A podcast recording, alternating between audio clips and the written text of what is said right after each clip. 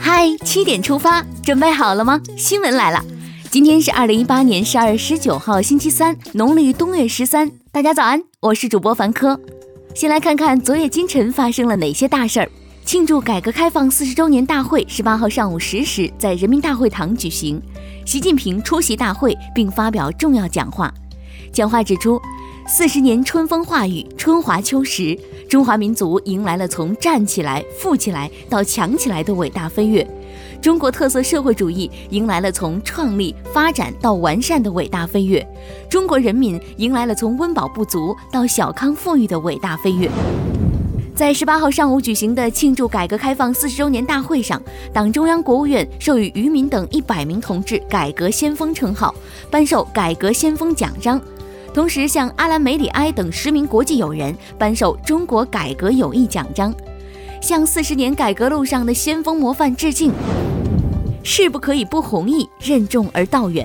国家监委日前在北京召开第一届特约监察员聘请会议，优选聘请王晨、海霞等五十名特约监察员，聘期至二零二三年三月。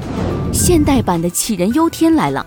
针对日本新版防卫计划大纲和中期防卫力整备计划中对中国军事安全动向的担忧，外交部发言人华春莹回应称，日方文件的涉华内容是老调重弹，煽动所谓的中国威胁是冷战思维，希望日方不要朝着不利于中日关系发展的方向越走越远。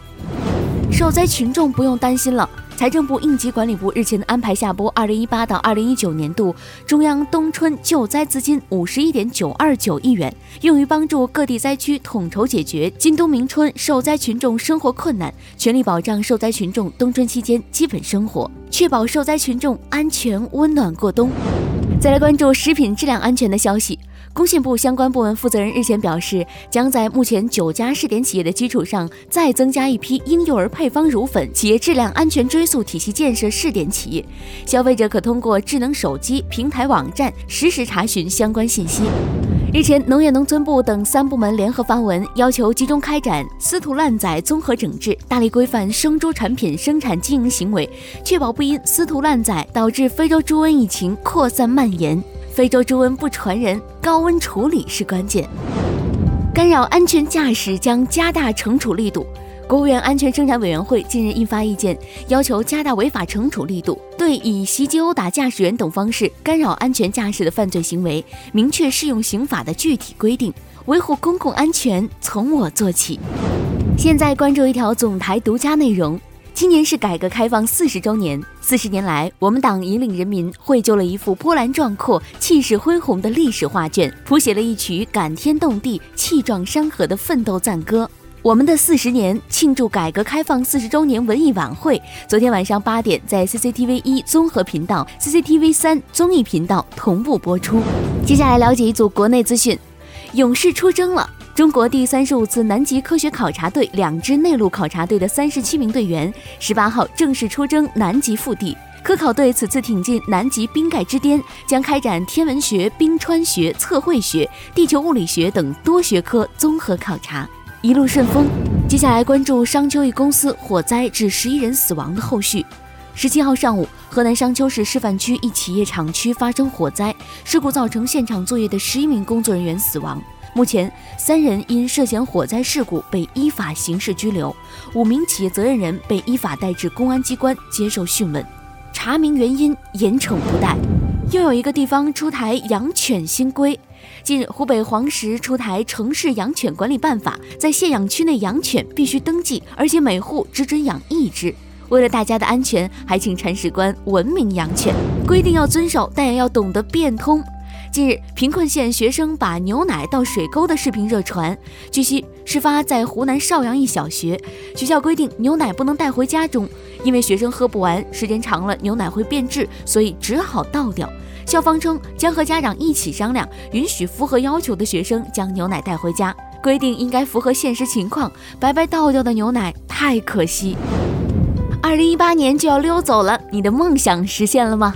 五十四岁的高亚军是陕西西安一名环卫工人，他喜欢画画四十年了。现在除了用笔，他还尝试创作手指画，作为一生的乐趣。高亚军希望有一天能办一个属于自己的画展。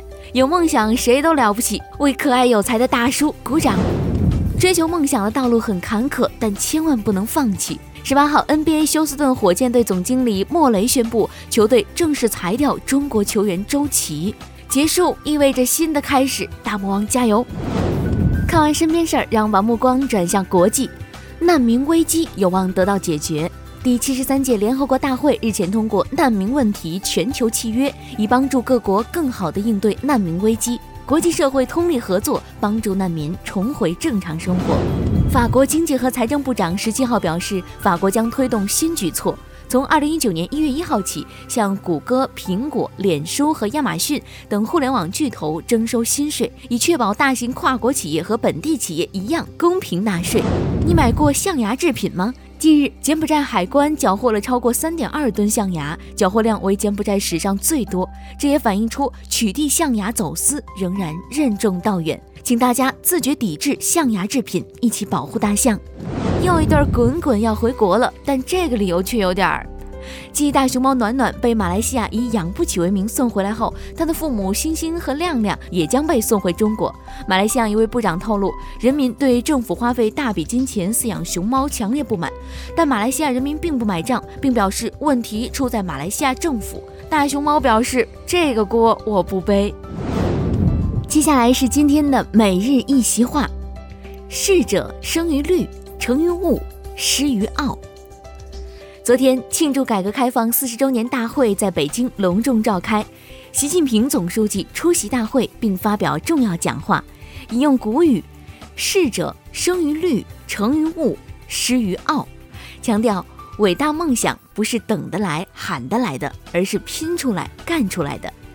在这个千帆竞发、百舸争流的时代，我们绝不能有半点骄傲自满、固步自封，也绝不能有丝毫犹豫不决、徘徊彷徨。必须统揽伟大斗争、伟大工程、伟大事业、伟大梦想，勇立潮头，奋勇搏击。逝者生于虑，成于物，失于傲，出自春秋时期军事家管仲的《管子·乘马》，意思是说，各项事业都产生于谋划和周详的思虑，因为辛勤努力而成功，因骄奢淫逸而失败。最后进入今天的每日话题。一年不碰手机可获十万美元，你愿意吗？据外媒报道，某饮料公司日前发起一项竞赛，成功做到一年不用手机的人将获得十万美元奖金。正式参与者未使用手机的方法是进行测谎试验，如果参与者通过测试，就能获得奖金。有网友说，手机是非常重要的联络手段，一年不碰手机是不可能的。也有网友觉得，现在很多人都被手机绑架了。参与测试，就算坚持不下来，适当的远离手机也是有好处的。你愿意参加吗？你觉得自己能做到吗？一起来聊聊吧。好了，今天的七点出发就到这里。更多精彩新闻，请关注央广新闻微信公众号。我们明天再见。